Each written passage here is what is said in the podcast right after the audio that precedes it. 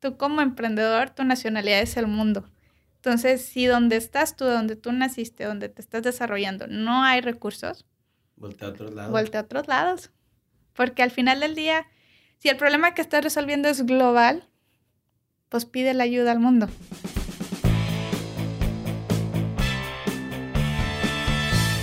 Bienvenidos a Crear o Morir, el podcast donde platicamos con personas que se han atrevido a crear su propia forma de ver el mundo. Esto sin morir en el intento. Este miércoles tenemos el gusto de platicar con Lisa Velarde, cofundadora y CEO de Dele Corp, empresa enfocada en la creación e innovación de tecnología para ayudar a la detección y tratamiento del cáncer.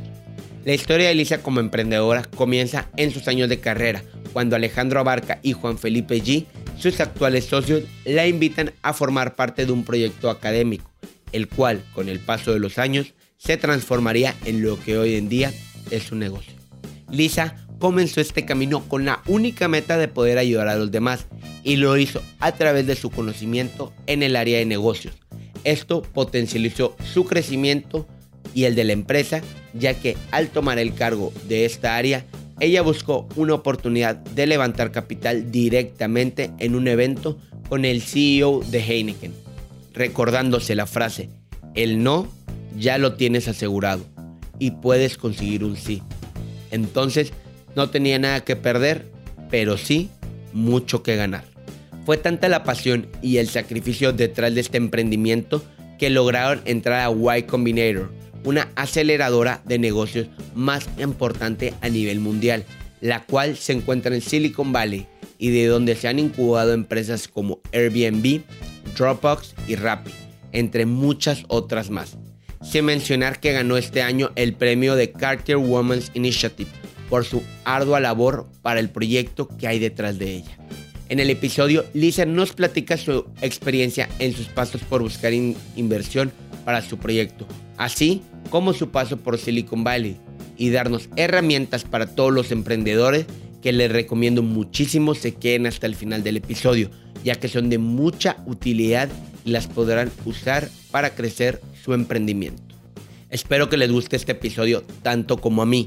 Y si quieren conocer más de Dele Corp, les estaremos dejando en la descripción del episodio los links para que vayan y lo sigan. Sin más, comenzamos.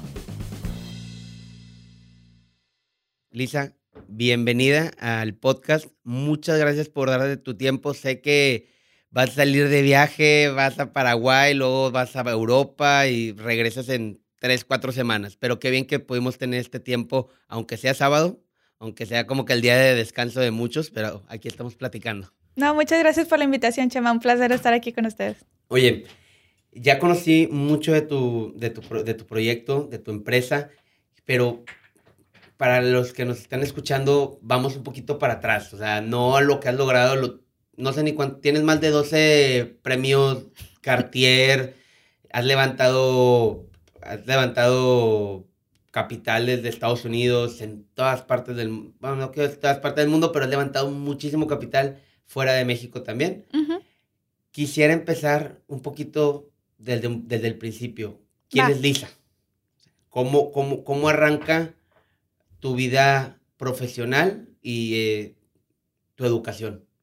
Ok, eh, yo vengo de una familia pequeña, eh, nada más tengo una hermana más chica, a que quiero mucho y que de hecho está trabajando con nosotros. Excelente. nuestros papás siempre nos inculcaron mucho a no tener miedo y como dice mi mamá, antes nos educaron para ser varones, desde el punto de vista en que le molestaba mucho que dijeran que la mujer o si tenías niñas que no les metieras en educación porque va a ir a la casa, va a ser ama de casa y que mejor le esforzaras o pusieras todo tu esfuerzo económico como padre al hombre porque pues va a ser el jefe de familia y, el que va a proveer. Entonces mis papás fueron de que no les gusta esa mentalidad y las vamos a educar y darles las herramientas que ellas necesitan para salir adelante. Porque realmente en una sociedad no sabes este, qué va a pasar en un futuro y muchas veces la mujer es la que tiene que salir adelante y pues sacar adelante a la familia, ¿no? Completamente. Yo desde chiquita siempre tenía como la curiosidad de salir, este, de explorar el mundo, de conocer nuevas personas, entonces siempre tuve yo la idea de estudiar negocios o algo que me permitiera viajar. Sale con la idea de cuando estudias negocios de salir y poder viajar por todas partes del mundo, ¿verdad? Ah, claro, te lo venden super fashion, de que vas a estar en aviones, allá, jets privados. Viviendo en hoteles y nada más cerrando negocios en todas partes del mundo así. Así es. Entonces, este, pues yo me la compré, compré la idea, eh, siendo que yo de chiquita era o bueno, me gustaba mucho entrar en competencias, ¿no? Siempre estuve en competencias de matemáticas o física. Entonces, cuando estaba más chica, siempre me insistieron que estudiara o medicina o ingeniería. Y yo, no, o sea, para mí era muy sencillo los números. Yo necesitaba un reto y para mí el reto era las personas. Poderlas entender, saber cómo piensan, saber cómo exactamente.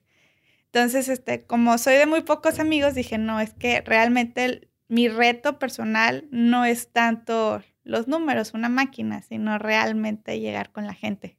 Entonces me puse a estudiar negocios. Y aunque dicen que es una carrera sencilla, la verdad, cuando la estás en la vida real. Ah, pues sí, ¿no? cuando ya lo ejerces, es cuando se vuelve muy, muy complicado porque ya estás hablando de personas. Deja tú, o sea, las matemáticas son números que si lo pusiste bien, hay, un, hay una fórmula detrás que no te vas a equivocar, pero con una persona desde el lenguaje corporal, los modismos de cada región, importa bastante. O sea, no te puedes limitar a, pues es que le hablo a la gente igual de la misma forma, ¿no, güey? claro, hasta la forma en cómo saludas, cómo hablas, si haces un paso adelante que otra persona. Primero, y estás con una persona de Asia que creo que es una falta de respeto. Muchas cosas. Pero bueno, continúa. Así es. Entonces, este, yo inicié con la carrera de negocios a mitad de carrera fue cuando me invitaron a formar parte del proyecto, que en esa época era proyecto y que ahora es una empresa. Eh, mis socios Alejandro Barca y Juan Felipe G. Eh, Alejandro estaba estudiando, ya se estaba graduando de física y Juan Felipe G. de ingeniero biomédico. Todos en el tecnológico de Monterrey. Sí, todos en el tecnológico. Entonces, este, ellos estaban haciendo una investigación para atrapar a células tumorales circulantes. Ellos decían que con esta nueva tecnología podíamos ayudar a que más pacientes con cáncer pudieran recibir la terapia que ellos necesitaban. Cuando me invitaron a formar parte al, cuando estaba en quinto semestre, o sea, tenía 20 años, fue sí. Y ni siquiera lo pensé porque el cáncer es muy personal para mí. O sea, he perdido familiares y amigos debido al cáncer. Entonces, yo sé lo que es el procedimiento, ¿no? Desde que te lo detectan hasta que, pues, desgraciadamente fallecen. Entonces sé que es un camino muy doloroso, muy largo y a veces muy corto. Entonces, este, nomás el hecho de saber que podemos ayudar, sea, ya con eso para mí era, era lo único que necesitaba, ¿no? Y por eso estoy luchando. O sea, ya tenías un propósito claro cuando te invitaron a formar parte. Así es, era nomás el poder ayudar. Punto, sí. Punto, es todo lo que yo necesitaba saber. Lo más que cuando me invitaron, me pusieron a cargo del área de negocios en la clase de emprendedor, entonces, porque ellos eran ingenieros. Sí, pues, ellos desarrollaban la tecnología, ¿no? Entonces, cuando me invitaron, lo único que pensé es, ok, voy a necesitar mucho dinero para poder este, sacar adelante lo que ellos necesitan. No me equivoqué. todavía sigo levantando capital. ¿Y no me he equivocado? no, no me he equivocado todavía. Pero fíjate que pasó algo muy extraño. Cuando estábamos en, bueno, yo estaba en quinto semestre, ellos estaban en noveno, ellos estaban graduando. Eh, fue en esa época, en agosto, de agosto a diciembre del 2012, cuando Heineken compra acciones de FEMSA. Sí, claro. Fue muy famoso cuando pasó eso. Así es. Entonces, pues todo el mundo conoce que los consejeros de FEMSA son parte de los consejeros del TEC. Sí, sí, sí. Para la gente que está aquí en Monterrey, digo, son el tecnológico a nivel nacional es muy conocido y FEMSA. Así es. La cuna aquí en, en Monterrey. Entonces, pues están dentro del consejo y lo primero que hacen es, ok, ya se hizo esta compra de acciones, o sea, fue muy sonado, vamos a invitar al CEO de Heineken, Jim Von Baxter, a que dé una plática a los estudiantes. Muy bien. Entonces, este, yo estaba apenas en la clase de emprendedora, apenas estaba conociendo el proyecto. O sea, la, última vez que vi algo de biología fue en prepa. o sea, como para entender un poquito lo que estábamos haciendo. Eh, nomás aceptaron ir a dos alumnos por carrera al área de negocios y el área de negocios pues no es muy grande, no está, son poquitas las carreras para poder ir a, a ver la plática. Realmente la plática estaba dirigida a los rectores del tecnológico. Entonces fui, me aceptaron a pesar de que estaba todavía chica, era más para chavos de séptimo, octavo, noveno. Y después de que dio la plática el CEO de Heineken, Jim Baxter, el señor estaba cansado se sale tantito porque todos los rectores estaban arriba de él. No, pues estaban sobre él, foto y consejos. Exactamente, todos estaban ahí. Se sale el señor 10 segunditos para ver el celular. Y en eso me salgo yo. O sea, pero tú te salías con la idea, lo estabas casando de que ahí voy por ti. Sí, o sea, porque lo que me decía mi mamá es, el no ya lo tienes. El no ya está asegurado. El no ya está asegurado y puedes conseguir un sí. Entonces ya pensando eso, me le acerco así, pues si ahorita me veo chica, ahora imagínate de 20 años, pues me veía más bebé. Este, y así toda inocente me le acerco y le digo, oye, hi, uh, how are you? I'm Lisa. I'm studying here. I want to know if you support student projects. Entonces él me, dijo que sí, que le, que le platicara un poquito más de lo que estábamos haciendo. Y va. Eh, para los que no conocen, el tecnológico tiene un edificio que se llama el CEDES, que es un edificio alto azul gigante que tienen ahí.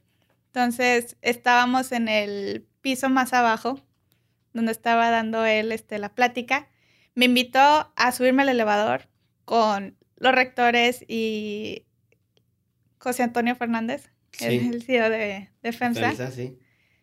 El diablo. Ajá, el diablo Fernández. Este, y ya nomás pues ya me subí y, todos los señores, o sea, pues son señores, ¿no? Sí, señores ya 70 y garras, 60, que... Y nada más viéndolo a él y a ti aquí, está, se subió al elevador equivocado. Sí, yo creo, no, y aparte Jimbo Baxter está altísimo, yo le llegaba como por la costilla. Y ya, ahí me tienes viendo hacia arriba y le piché el proyecto, la idea. No tuve que decir ni cuál era el mercado, ni el dinero que ocupábamos, nada más le piché la visión. ¿Y qué visión teníamos? Era construir una tecnología que ayudara a que pacientes con cáncer recibieran el tratamiento que necesitaban, darles una oportunidad de vida, realmente una oportunidad, para que puedan luchar con una enfermedad que es muy fea. Entonces, el CEDES creo que tiene como ocho pisos, entonces más o menos por el piso 6 él me pregunta de que, ok, ¿qué necesitas de mí? What do you need for me? Y lo que le respondí es cualquier cosa que me puedas dar, sinceramente.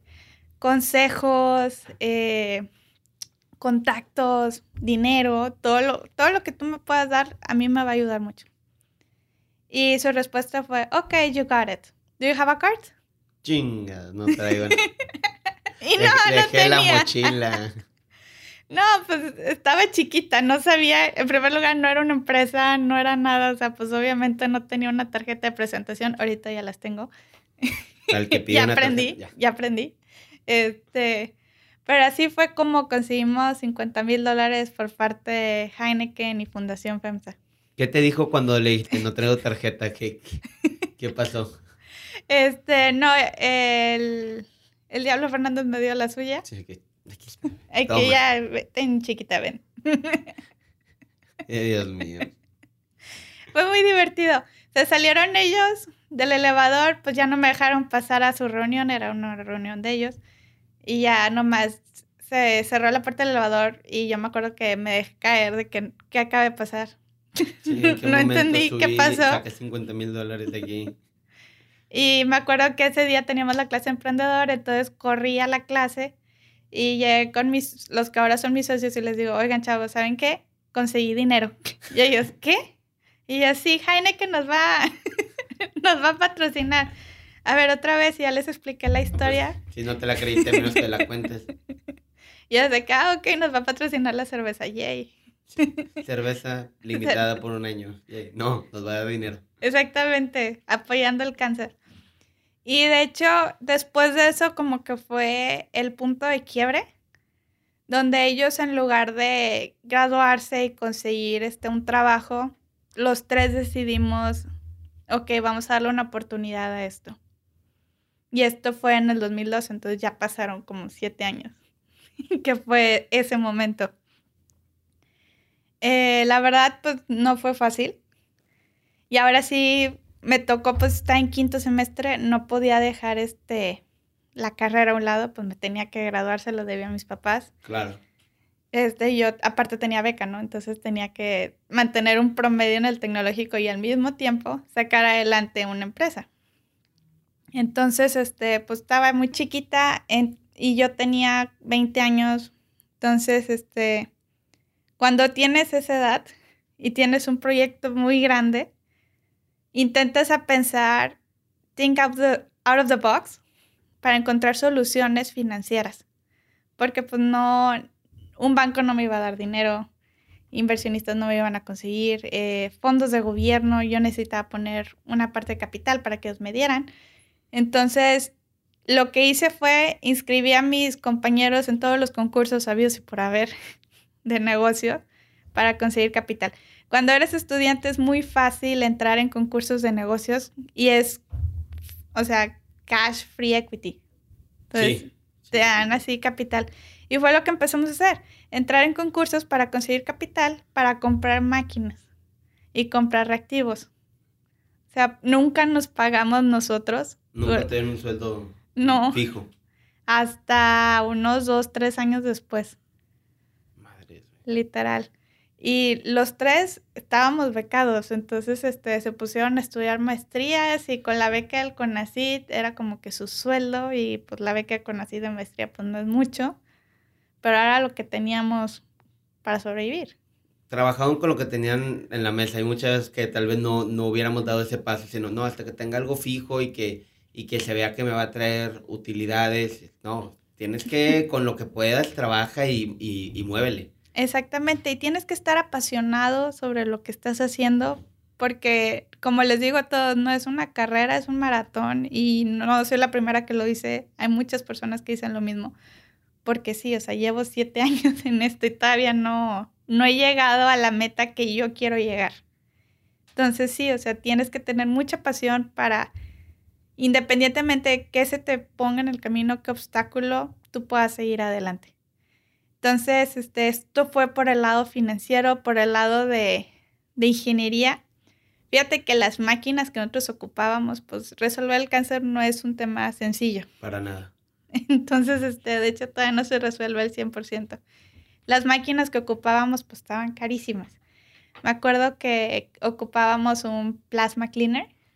Eh, un plasma cleaner es una máquina que vale como entre 40 mil y 80 mil dólares. Ouch. Y lo que hace es que... Qué caro. sí, este, genera plasma para cambiar las propiedades de los materiales. Entonces, por ejemplo, en vez de ser hidrofílico, ahora va a ser hidrofóbico. Y ocupábamos esa máquina. Entonces fue como que, ¿cómo le haces para comprar esa máquina? O sea, el dinero que tenemos pues es muy limitado. Mejor lo usamos para consumibles. Y dijimos, ok, va. Lo que hicieron fue agarraron un microscopio un microondas. Continúa, por favor, quiero escuchar esto. El microondas, este, resulta que salió una hipótesis, creo que en YouTube, que si cambias algunas características del microondas puedes hacer un plasma cleaner, poniéndole a vacío. Generas y lo hicieron. Sí, lo hicimos y jaló la primera. Ah, lo más impresionante es que haya jalado la primera. Exactamente, entonces este, muchas de las máquinas que nosotros ocupamos al final del día hicimos mexicanadas, como bien dicen, para hacer nuestras propias máquinas que daban los mismos resultados que experimentos de Harvard y el MIT. Esa misma calidad, pero a un budget súper, súper bajo. Sí, no, de 80 mil dólares comprar la máquina, comprar un microondas de 70 dólares, 50 dólares. Está increíble.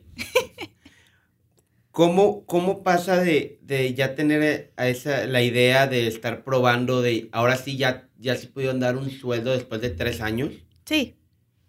A brincar, quiero, tal vez me estoy dando un salto muy, muy grande, pero llegan a ustedes, llega el proyecto hasta California, ¿no? Claro.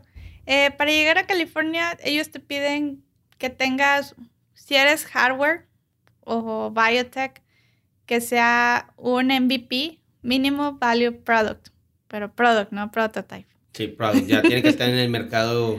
Pues no tanto en el mercado, pero que se asemeje o que llegue parecido a lo que estaba en el mercado. Entonces, este, nosotros para ese entonces ya habíamos bajado un fondo de Conacyt y un fondo del INADEM cuando todavía daban esos fondos. Eh, y con ese dinero eh, contratamos personal, nuestros primeros empleados que todavía siguen con nosotros.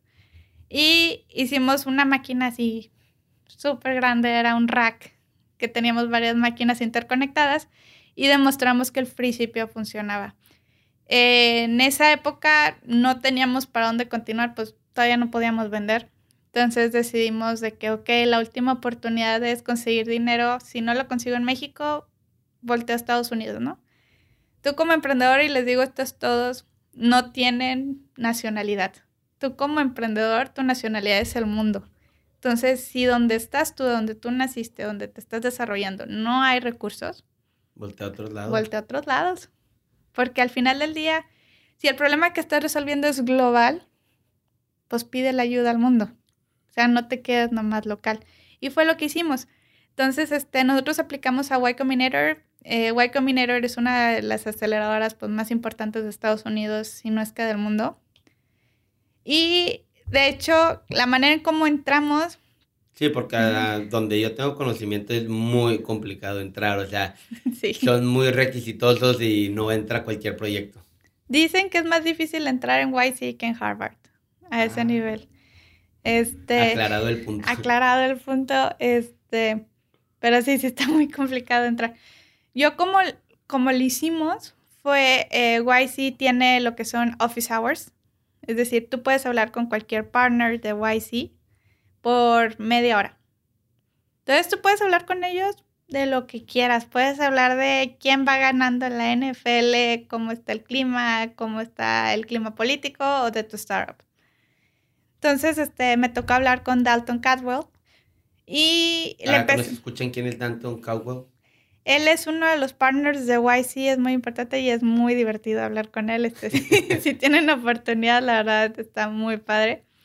Cuando empecé a hablar con Dalton Cadwell, yo le empecé a platicar del proyecto, de la visión que tenía y ya fue como que me dijo, ah, está muy padre, ¿por qué no apliques a YC? Y yo, ah, porque ustedes no hacen hardware, no hacen biotech. Y él de que, ¿y de dónde sacaste eso? Y yo, pues todas sus empresas que pones aquí. Airbnb, Dropbox, todas ellas, pues la verdad, pues es software. completamente, sí. O sea, no he visto que tengas, este, no he visto que tengas una empresa fuerte de bio. Y dijo de que no, no, that's bullshit. Please apply and say my name in your application. Pues, ok. Entonces, prácticamente conseguí que en, en la aplicación en línea un partner de YC me recomendara. Está con madre, o sea, ya entraste con, con el networking de, oye, ¿quién es tú? ¿Por qué vienes a traer este Dalton. Me, Exactamente, Dalton. Ahí viene su nombrecito. El sí, yo dije, ah, pase usted. este. pero nunca lo buscaste hacer de esa forma, como con el interés de entrar, ¿verdad? O sea, no. ir a buscarlo para ver si de alguna forma él puede ser Sí, o sea, yo tenía la idea de que tenía que entrar en otro tipo de aceleradoras, no exactamente Y Combinator. La verdad fue muy buena idea que fuéramos a YC. Una, YC, este, ahorita he visto que muchos emprendedores tratan de, de aplicar, de entrar, este, pueden buscarme, no hay problema, les puedo ayudar con su aplicación. Lo que hace YC es que ellos invierten en los founders, más que en la idea. En los founders no es la idea, ok. Exactamente. Lo que descubrí es que a pesar de que lo que yo hago a lo mejor no se escucha esto en todo México, en YC ya éramos como la segunda o tercera empresa que intentaba resolver el problema de, de una forma diferente, pero con células tumorales circulantes.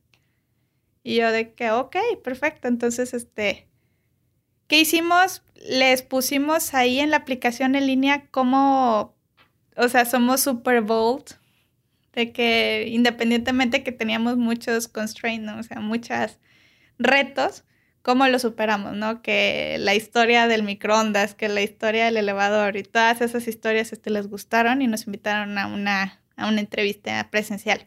Siento que como habías dicho, la, hago comillas, la mexicanada de que ayer veían la idea que tú estás contando, hicimos tal y nos el microondas, y, ¿cómo se te ocurrió eso? Exacto. Hay mucha gente ahí, yo creo que esa creatividad, no quiero decir nada más mexicana, latinoamericana, de pues, si no, no sé cómo, no, no, tengo los recursos, me los invento y no me detengo por, por, el, nada. por el dinero o por nada. Exacto. es muy importante. No, igual sí, realmente lo que busca son emprendedores, se va a escuchar mal, pero cucarachas, cockroaches. A ver, cuéntanos, ya lo dijiste. eh, lo que significa es que independientemente que te caiga una bomba nuclear, las cucarachas siguen vivas. Entonces, eso es lo que ellos están buscando, o sea, ese tipo de personas que no importa que te pongan en, la vida, tú lo sacas adelante de otra forma. Aunque te digan la idea más loca. Por ejemplo, Airbnb nadie le, nadie le invertía. Batallaron mucho para que le invirtieran y ellos mismos dicen que cuando se refirieron de ellos con unos inversionistas les dijeron cockroaches. Y desde que esto fue lo mejor que nos pudieron haber dicho porque sí tuvieron la confianza en nosotros para poder invertir y yo ahorita crecer mi empresa, no sé cuánto van ahorita, qué tantos billones de dólares. Pero muchísimos billones de dólares. Exactamente. Entonces es nomás en creer en las personas, sobre todo las que demuestran que independientemente de qué es lo que te está pasando, lo logras. Entonces, este, la entrevista son 10 minutos, lo mejor que puedas en 10 minutos. Exactamente, lo mejor que puedes hacer en los 10 minutos.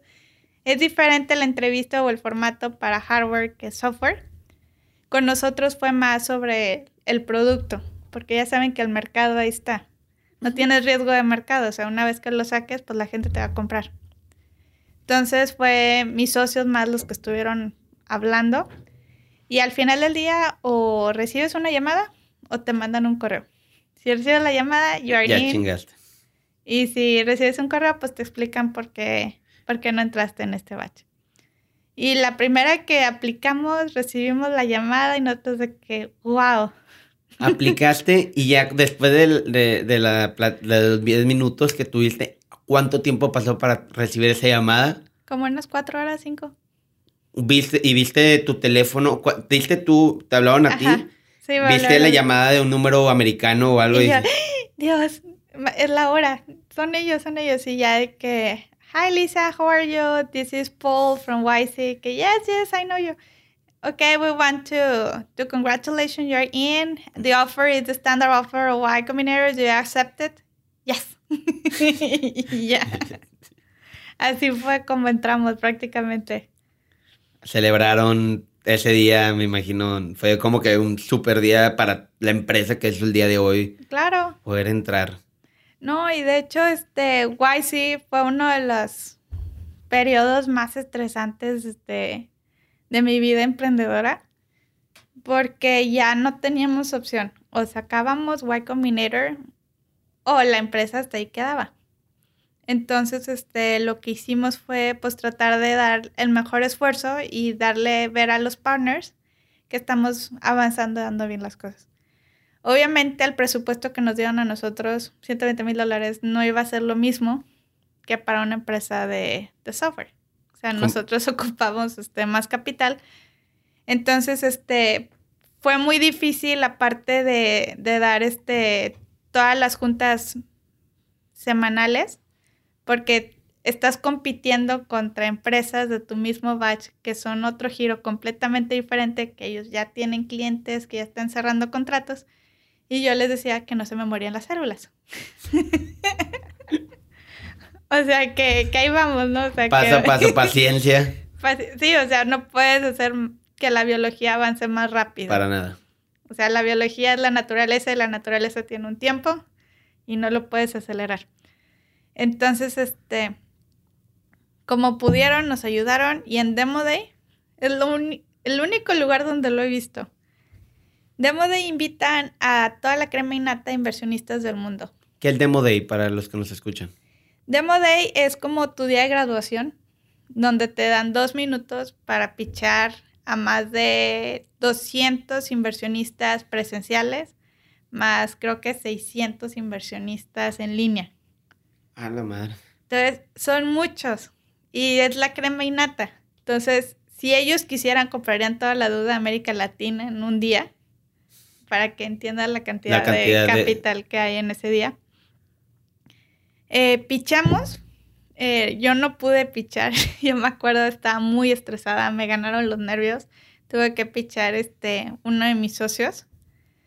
Eh, y después de eso, después del pitch, tienes un Investor Day, que es, o sea, lo que tienen los, los inversionistas es un tipo Tinder, donde van diciendo swipe, derecha, izquierda, si les gusta la empresa o no.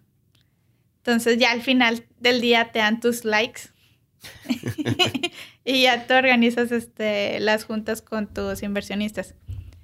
En el Investor Day nosotros cerramos la ronda que nosotros estábamos buscando y fue como que, wow, o sea, nunca había visto que podía cerrar esa cantidad de dinero en un solo, día. Y ya cuando terminamos fue, ok, déjale de buscar, ponte a jalar.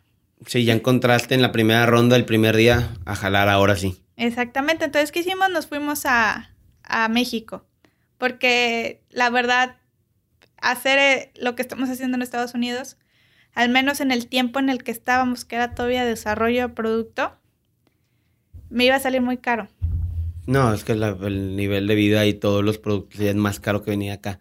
Exactamente. Antes de pasar a la parte donde te vas a México, ¿qué aprendiste en Silicon Valley? ¿Qué fue lo que más notaste en el ecosistema emprendedor, en tanto en la gente como en, el mindset que tienen por allá? Que no notas, digamos, Monterrey es una un lugar de emprendedores. Ahorita está el Link Monterrey, está quiero llamarlo como que es la meca del emprendimiento en México de alguna forma, pero tal vez no se compara a lo que es Silicon Valley, claramente. No quiero llegar ni a punto de comparación, pero lo que sí quiero ver es cómo, qué notaste en el, en el ambiente de, de tu día a día en el tiempo que estuviste allá.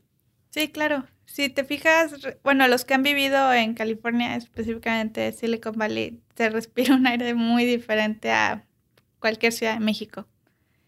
En primer lugar, allá la gente, o sea, no he visto un no que no se pueda para un producto, para una idea. Siempre todo se puede, o sea, ves allá el Google Car, ¿no? O sea, que se está manejando solo y tú de que, ay, qué, qué moderno. Este, entonces, sí es mucho ambiente de, de positividad, de que, oye, sí puedo y te hago amigo. Y mucho que he visto allá es que te ayudo, me ayudas. Aquí en México no lo veo tanto. Te chingo, me chingas. Eh, pero ahí así de que, ah, no te preocupes, me encanta lo que estás haciendo, te hago una intro con alguien. Y hablas con esa otra persona que, ah, te hago otra intro, ay, by the way, con el que hablaste me gustaría hablar con alguien o algo así. Entonces es una red de apoyo entre ellos mismos, que por eso me encanta. Siempre que regreso a California he ido todos los años desde que empecé con la empresa. Y Sí, o sea, ese tipo de redes es lo que hace fuerte a Silicon Valley. Porque tienes a una red de muchas personas muy inteligentes, muy preparadas, que se están apoyando unos a otros. Y se hacen socios y se hacen partners y empiezan a hacer negocios entre ellos y es lo que lo hace fuerte. Al final del día, ahorita a lo mejor está muy caro vivir, ¿no? Y están tratando de, de irse a otros lugares, pero la gente sigue manteniendo ese espíritu. Y es al menos este, lo que nosotros también tratamos de hacer. O sea, cuando me piden apoyo con un, algún emprendedor, los trato de ayudar, tratando de seguir viviendo esa cultura que vivo o que viví en ese momento, ¿no? El, el lado feo de California es que no porque tengas un pitch deck y una idea y lo digas súper bonito, te van a dar dinero. No, así no funciona. Este, antes de que me dijeran sí, en el Demo Day, pues recibí varios nos durante años que estuve yendo yo a California. Y hasta ahorita lo sigo recibiendo, o sea, eso no, eso no se ha quitado. Pero sí, o sea, lo que tienen que entender la gente que vaya es que no porque vas allá vas a recibir capital. Es muy poco probable que lo levantes o al menos que lo levantes rápido. Sí toma su tiempo El promedio de levantamiento de capital en California es de seis meses. Está con ganas, que no es nada de tiempo. que no es nada de tiempo a un año. Y si bien te va. Este. Entonces, este, sí, muchos he visto de que sí, me fui allá y pues te endeudas. Porque sí, sí es muy, cara la vida por allá. Sí, yo me acuerdo que nosotros estábamos rentando un depa de un solo cuarto y me salía en 3.200 dólares al mes. Y era nomás la pura renta, me faltaban los servicios y las comidas y el transporte. Entonces sí, hay mucha gente o muchos emprendedores que se van allá y sí, después llegas a México con una super deuda o Latinoamérica. Este, pero lo importante es que hay mucha gente que sí está dispuesto a escucharte o ayudarte y es por eso que vale la pena estar allá. El racismo y el sexismo obviamente está presente allá como en cualquier parte del mundo. Eh, nosotros lo recibimos mucho, lo sigo recibiendo todavía. Pero pues es cuestión de seguir tocando puertas hasta que encuentres a alguien que te va a decir que sí. O sea, no importa cuántos nos hayas recibido con un solo sí o con dos, al menos, o sea, pues ya puedes salir adelante, ¿no? Ya puedes avanzar. Y lo que sí les recomiendo a todos los emprendedores es que, que no se vayan con el primer sí tampoco. Porque al final del día el inversionista se vuelve tu socio y tu socio es como tu esposo, pero no te puedes divorciar. o sea, a diferencia de un matrimonio que sí se divorcian y ya cada quien se va para su casa. Cuando estás en una empresa y se vuelven socios, el divorcio per se no existe.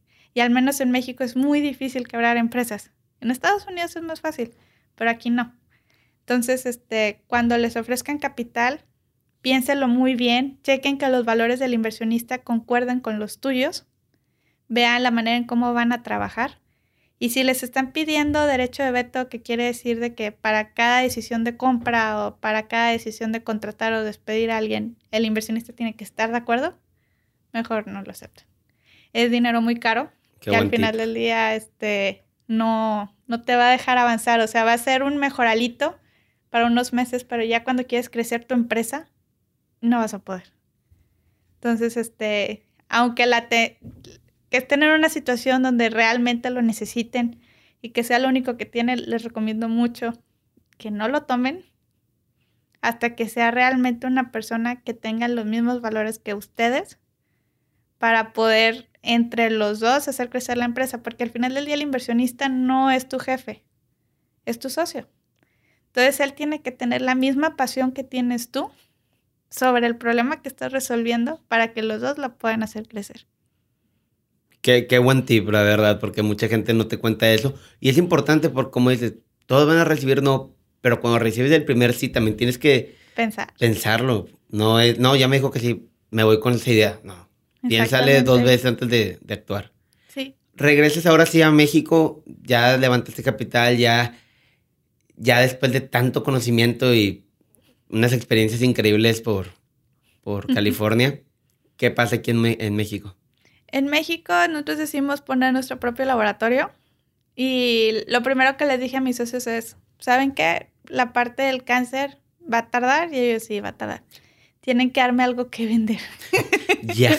está, Muy, está muy chingón esta idea, pero necesitamos vender algo. Exactamente, porque si no, pues me dejan toda la chinga, perdón todo el trabajo a mí eh, de levantar capital y la verdad no está padre. es mucha tener, presión, ¿verdad? Tener la presión no está padre. De hecho, yo después de Y Combinator eh, me enfermé y me chingué la, la, vesícula, me la tuvieron que quitar. Eh, se supone que en mi familia se las quitan a los 30, 40 años. Bueno, se lo quitan como a los 24, 23 sí, más o menos, por todo el estrés que ya llevaba, ¿no? Entonces, Sí, no está padre. Ah, y otra cosa que, es muy importante como yo, como emprendedores, la salud mental no es juego. Al final del día, todos somos personas. Uno como emprendedor es un ser humano, entonces no puedes hacerte el fuerte y el valiente todo el tiempo. O sea, tienes que buscar ayuda. Recibir tantos nos, quieras que no duele. Y si, si te lastima, si, si te hace sentir menos, entonces, cuando te pase eso, lo que yo les recomiendo a todos es que busquen a otros emprendedores, porque te das cuenta que todos más o menos viven la misma historia.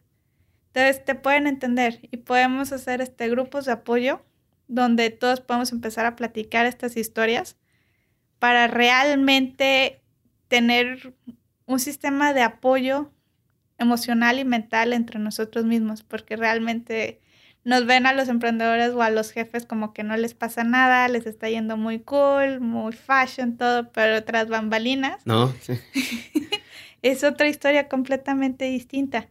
Entonces, este, yo tengo mis amigos emprendedores donde nos juntamos cada X tiempo y ya hablamos de que, oye, ¿y cómo te fue con X inversionista? ¿Cómo te estoy yendo con las ventas? Y empiezas a hablar y a desahogarte. Y es muy importante que hagan eso inclusive no nomás con amigos emprendedores, con su familia, con alguien que los entiende y que los pueda escuchar. O sea, no se queden con eso adentro porque al final del día los va a lastimar. Yo perdí la vesícula, gracias a Dios nomás fue, fue eso, y no fue otra cosa. Este, pero sí, o sea, busquen ayuda. Y otra cosa que he visto mucho es que eh, cuando necesiten ayuda o cuando busquen ayuda profesional, no tengan miedo de hacerse a un lado por hacer crecer a su empresa. O sea, si tiene que contratar a otra persona que tome puestos directivos a tu mismo nivel o el tuyo, adelante, déjalo. Porque al final del día el punto es que tu empresa crezca y que tenga más valor y que tus propias acciones suban en valor. Completamente, sí, muchas veces. Y lo platicaste en, otro podcast, ese tema de yo quiero que esto crezca para ayudar a más gente. Así es. Y no, no el tema de mi ego de profesional de yo, yo soy la chingona, ¿no? De que yo tengo que llevarlo hasta allá, no. hay que, hay que saber dejar que pas, que quitarte en el momento indicado para que, para un beneficio mayor que es pues, la empresa que puede ser tu bebé, que ese bebé va, va a ayudar, va a aportar más a la sociedad que decir, yo tengo el estandarte del CEO y me, lo, y me quedo aquí aunque la empresa ya no crezca. Claro, Microsoft, Google, todos ellos lo han hecho. Y es inteligente hasta cierto punto que lo hagas. Entonces sí es importante que todos los emprendedores lo lleguen mínimo a pensar, de que va a llegar un punto en que van a tener que aprender a soltar para poder hacer crecer su propio imperio. Perfecto. Ahora sí, continuamos. ¿Cómo vendiste producto? Porque necesitabas ya vender algo.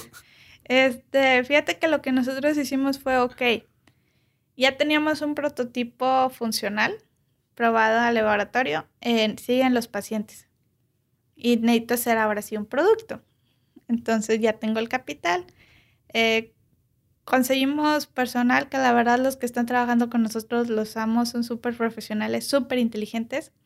Y algo que admiro mucho de ellos también es que comparten la misma pasión que compartimos nosotros los founders. Cuando tú invitas a personas a que colaboren contigo, deben de ser minimis. Minimis quiere decir que son personas muy parecidas a ti en la manera en cómo piensan o toman decisiones. Entonces, si tú eres una persona que le gusta mucho leer o estar investigando, búscate una persona que sea igual que tú en ese aspecto, porque al final del día van a compartir mucho tiempo juntos. Y si están en el mismo canal de trabajo o emocional, pues es más fácil que lleguen a la meta de una forma más rápida o armónica. Entonces fue lo que hicimos y otra cosa que hicimos fue el cáncer es un problema muy grande, no lo puedes atacar de una sola área. Entonces, este, construimos un equipo súper multidisciplinario. tenemos de todo, tenemos médicos, biólogos moleculares, biotecnólogos, biomédicos, electrónicos, mecatrónicos, ópticos, físicos. Madre, sí, todo un poco. sí, tenemos de todo. Este, y realmente fue eso lo que nos ayudó a llegar a la solución. A ver, de, diferentes ángulos también el, problema, ¿no? así es. El molecular y el físico van a verlo de, hasta el mundo lo vemos un poco distinto por lo que estudiamos. Entonces es, importante atacarlo de, de todos los rubros. Y fue lo que hicimos. Y lo que incentivamos mucho es que no se limiten por el área en el que están, anímense, o sea, animamos a los que están en el laboratorio a que estén con los electrónicos, los que están construyendo y que, a ver, hablen. Y ustedes mismos prueben las máquinas, háganlo. Y a los que están construyendo las máquinas los traemos al laboratorio y que vean cómo se mueven las células, ¿no? Y que por qué es importante que lo estén haciendo de esta forma. Entonces, este fue lo que hicimos y al final del día construimos este, diferentes tecnologías que forman eh, mi máquina para aislamiento de células tumorales. Entonces, este, lo que estoy haciendo ahorita, creamos una línea de productos secundaria, eh, que es equipo de investigación para laboratorios en microfluídica. Entonces se llama Zenfluidics y ahorita le estamos vendiendo a diferentes laboratorios, principalmente el tecnológico, y ya ellos están probando nuestras máquinas. Y entre mejor las prueben y nos den feedback, pues mejor va a ser la máquina para el cáncer, que es CytoCatch, de cierta forma. Muy Porque sigo mejorando yo misma mis propios productos y yo tengo mi propio sistema de calidad. Porque si yo no le podía dejar la calidad de un producto o de un, este, de un dispositivo a un tercero sabiendo que va para el cáncer. No, necesitas tu, tu propia calidad y todo. Exactamente, o sea, no te puedes equivocar. Entonces, este, ya una vez, ahorita apenas estamos lanzando ventas y empezamos con lo que son las pruebas en pacientes con cáncer de próstata aquí en el hospital universitario y nos fue muy bien. ¿Cuándo empezaron? ¿Hace qué año o cuándo? Iniciamos este año. Ah, este año, perfecto. sí. Este, las iniciamos creo que por febrero o marzo. Y cuando me dijeron mis compañeros, oye, funcionaron las pruebas clínicas, yo estaba llorando de que, wow, o sea, siete años después Viste, ya ahora funciona, sí. ya está en campo, o sea, ya ahora sí ya estoy viendo por lo que trabajé, por lo que estoy trabajando. Realmente ya estoy pudiendo ayudar a, las personas, que es realmente el fin último. Sí, no, es lo, pero lo importante también aquí, y platicamos un poco antes de, empezar a grabar, es, ok, ok, ahorita es el cáncer de próstata, pero queremos, quieren más, o sea, buscar otras soluciones para otro tipo de, de cáncer. Así es, o sea, la tecnología que nosotros desarrollamos funciona con todos los cánceres epiteliales o de los órganos. Entonces, este, lo hemos probado a nivel laboratorio con diferentes tipos, mama, colon, eh, próstata, colorectal, este, hígado, no sé si ya lo dije, hígado. Eh, y ahorita lo que queremos hacer es iniciar unas pruebas con pacientes más grande, con próstata, mama y cervicuterino que son este ahorita con los que estamos hablando con los hospitales para firmar acuerdos y ya empezar a trabajar. Obviamente, este, ahorita estamos en levantamiento de capital para poder pagar este, todas esas pruebas clínicas que involucran muchos pacientes. Y ahorita, este, pues sí estamos tocando puertas con inversionistas. No está yendo tan rápido como fue en fue. Ahí sí fue como estás en, el foco. Exactamente. No, ahorita lo que vamos a hacer es abrir la inversión al público. Cualquiera con 50 dólares puede invertir en, en Dele. Y su inversión nos va a ayudar a nosotros a terminar las máquinas, ponerlas ya en el mercado, que ya se puedan empezar a vender con investigación. Y que podamos nosotros completar parte o todas las pruebas con pacientes con cáncer de mama, cervicoterino, de próstata. Para seguir eh, ayudando a más personas con, con este increíble proyecto. Así es al principio y antes de pasar a, la última parte de, este, de este podcast, te decía que habías tenido tantos premios que yo ni me ni concursos, premios, certificados, pero quiero que nos cuentes porque es un logro primer mexicana en ganar el premio Cartier. Es un premio internacional que lleva más de 13 años pues en el concurso y eres la primera mexicana en ganarlo. ¿Cómo, ¿cómo fue? Cuéntame. Eh, lo que me di cuenta es que, bueno, he, he sufrido mucha discriminación por, por ser mujer. En el ambiente también, aquí en Estados Unidos, ¿verdad? Sí, en cualquier lado, porque... ¿Qué es lo que te dicen? me dicen que soy la Barbie, eh, me dicen que, que realmente, o sea, si quieren que me inviertan, yo tengo que hacerme a un lado y contratar a un CEO hombre de ojos azules y canoso. O con pedigrí. Por pedigrí hablamos de que tenga sus estudios en Harvard, en Yale. Exactamente. Este, entonces, este, cuando te dicen eso es como que, ok, ¿cómo, cómo le hago, no? O sea, ¿qué me están diciendo, no? Que me están discriminando por ser mujer y otra de que, pues, que soy un perro de la calle o qué onda, ¿no? O sea, ¿de qué me estás comparando? Entonces, este, sufriendo todo eso y pues no pasa nada, o sea, es su mentalidad muy pequeña, si me preguntas, este, por parte de ellos. Va, hay que seguir adelante. Y lo que descubrí es, bueno, busca asociaciones o, o grupos que apoyen a mujeres emprendedoras, Cartier, la verdad, ha hecho un súper trabajo tratando de poner a la mujer en el spotlight. De hecho, se ha demostrado que mujeres en puestos directivos hacen, o sea, hacen crecer a las empresas. Les generan ahorros y más ventas.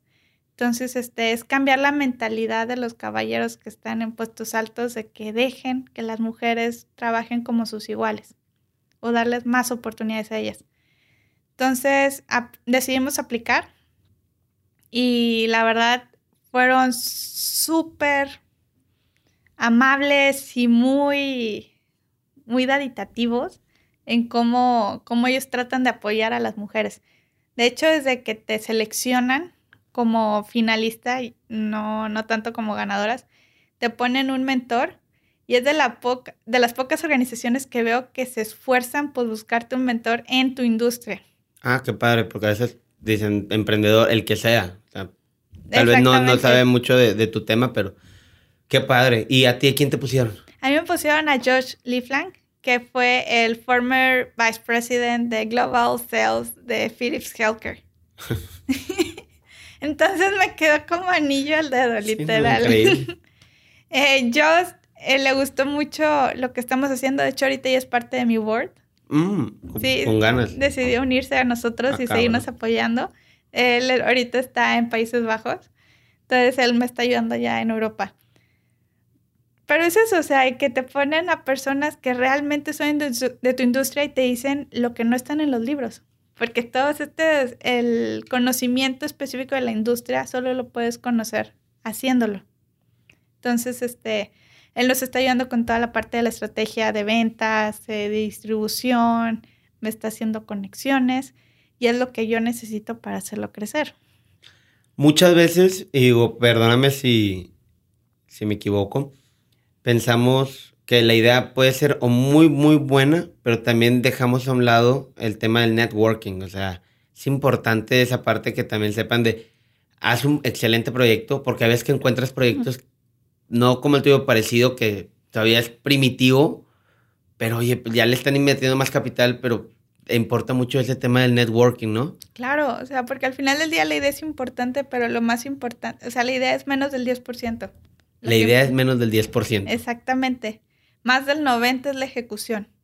Entonces aquí se, lo que importa es cómo ejecutas, cómo resuelves y parte de la ejecución pues es a quién conoces, cómo te relacionas, cómo haces crecer independientemente de dónde empiezas hasta dónde puedes llegar. Entonces al final del día un emprendedor no, no puede hacer un castillo, un imperio solo, necesitas de un ejército y para hacer tu ejército, pues necesitas salir y conocer gente, hablar, perder el miedo de decir de que es que si hablo me van a robar la idea. La idea, o sea, he visto... Por sí sola, no, no que no valga, pero también depende el no, ese 90% de ejecución. Exactamente, entonces, este, no importa, o sea, la idea, como dices tú, es importante, pero al final del día, si, si tú lo vas a ejecutar mejor o vas a poder este, resolverlo de una mejor manera, eso es más importante que la idea misma. Excelente cuando llegas ya, te no, ¿qué sentiste cuando te nombraron ahora sí ganadora del Cartier? O sea, del, del concurso. Me impresionó mucho, yo lo vi, o sea, es un orgullo. Gracias. Tanto por, por, por, por ser la primera mujer, punto. O sea, por ser la primera en, en 13 años que, que, le da a México ese, ese premio. No es un premio, ya, como Miss Universo, Miss Universo ganó. El tuyo tiene un valor increíble ganar un premio por, por, por un, buscar un bien global para un mal tan grande que existe en este mundo. Así es, no, la verdad este, cuando ganamos fue wow. si pueden ver las fotos ahí mi cara, no me lo puedo creer. Este, le agradezco mucho a Cartier y a todas ellas, la verdad, o sea, si pueden aplicar, apliquen. No, no se van a arrepentir, es de las pocas organizaciones que en verdad están haciendo un cambio bien con las mujeres. Entonces, este, la verdad, no puedo decir otra cosa más que gracias y estoy muy orgullosa de formar parte de su red y feliz de apoyar a otras mujeres que necesiten ese apoyo. Excelente. Lisa, pasamos a la, a la tercera parte de, de, este capítulo, ¿te parece? Va. Son preguntas y respuestas. Tú puedes contestar como a ti se te antoje, te puedes explayar todo lo que tú quieras. Son unas ¿Cuántas? La primera sería, ¿Qué es lo que más valoras de una persona? Ok. Ay, wow. Ok. Lo que yo más valoro de una persona es al final del día el cómo es, si es trabajador y sobre todo que sea agradecido y que si tú lo estás apoyando, que sea recíproco. O sea, porque tú tienes que tener cierto nivel de humildad como para recibir ayuda y también dar ayuda a otros. Entonces, todas esas personas que son súper ególatras o que no me están pensando en el mi, mi, mi, la verdad, no te las aguanto. soy político contigo, pero no quiere decir que vas a estar dentro de mi red, ¿no? Eh, pero sí, eso es lo que yo valoro de una persona, que siempre esté dando lo mejor de sí, que sea humilde, que sea trabajador, que sea este sincero y que también sea eh, agradecido con lo que recibe, con lo que da. Excelente. ¿Tienes alguna filosofía o algún lema? Eh, sí, pues. Si no tienes, no pasa nada, pasamos a la siguiente. No, pues el lema es: sigue intentándolo, nomás necesitas un sí, no importa cuántos no. Excelente. Es muy bueno, ¿eh? Ahorita se me quedó, me quedé reflexionando. ¿Cuál ha sido el peor consejo que te han dado? El peor consejo que me han dado, renuncia. Se la tenías de volada. Sí, este, no, a mí me han dicho de todo. O sea, me dijeron que no iba a llegar a ser nadie en la vida, me dijeron que, que iba a ser este nomás este X, una ama de casa y normal, eh, que no iba a hacer crecer la empresa, que por mí la empresa está así de chiquita, o sea, me han dicho de todo. De todo un poco. Entonces, este, creo que sí, el peor consejo que me han dicho es no lo hagas, porque al contrario, entre más me dicen eso, pues más más ganas tengo de hacerlo. ganas de que para demostrarte que estás equivocado. Que así no soy yo. ¿Y el mejor consejo que te acuerdas que te han dado? El mejor consejo que me... Que confíe en mí misma. Ese es el mejor consejo que me han dado, que confíe en mí misma y que me atreva a, a hacer las cosas, porque al final del día, como lo he dicho antes, el no ya lo tengo pero el sí, un sí, la verdad, puede cambiar completamente las cosas. Y de hecho fue por el sí de Heineken que estamos aquí. O sea, fue por ese... Ese... Sí.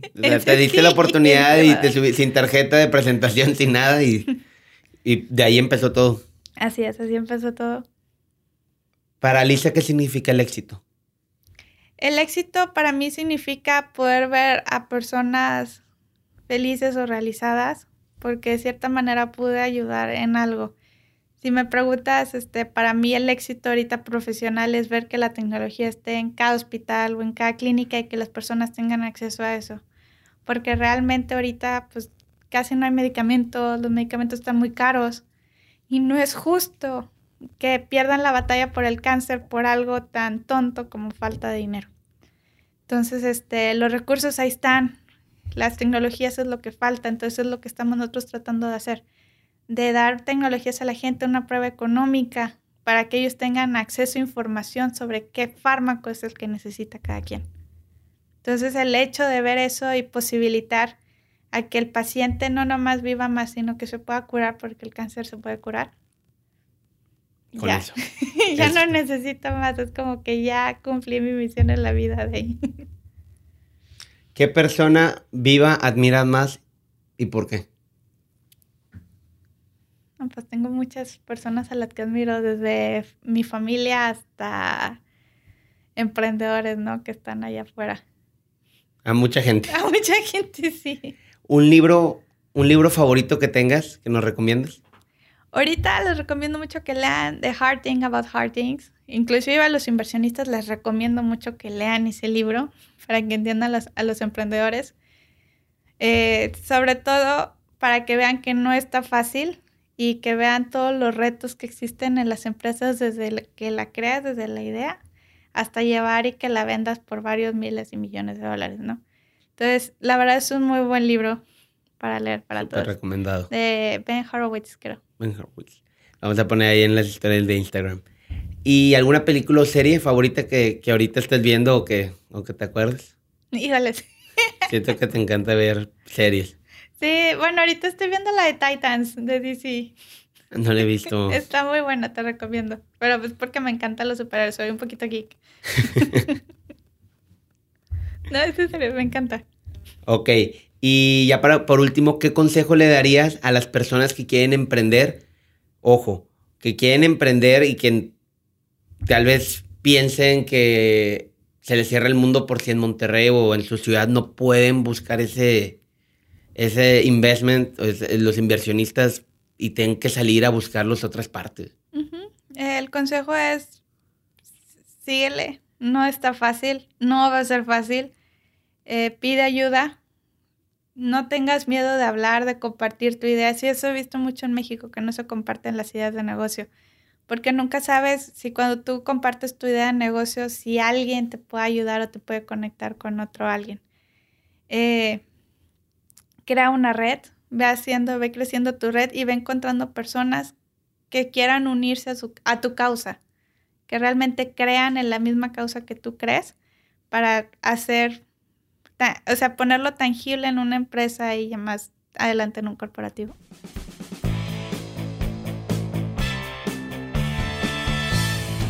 Espero que les haya gustado el episodio de esta semana. Si fue así, dense una vuelta por las redes sociales de Dele Corp. Se las estaremos dejando en la descripción del episodio. Ahí podrán encontrar todo lo relacionado con esta increíble empresa. Y si quieren apoyar, muy pronto se abrirá un crowdfunding por si quieres invertir en este emprendimiento. No se olviden de seguirnos en nuestras redes sociales que son Crear o Morir Podcast. Nos ayudaría bastante para seguir subiendo contenido de forma constante y que la comunidad siga creciendo. Bueno, sería todo por hoy. Nos vemos el siguiente miércoles.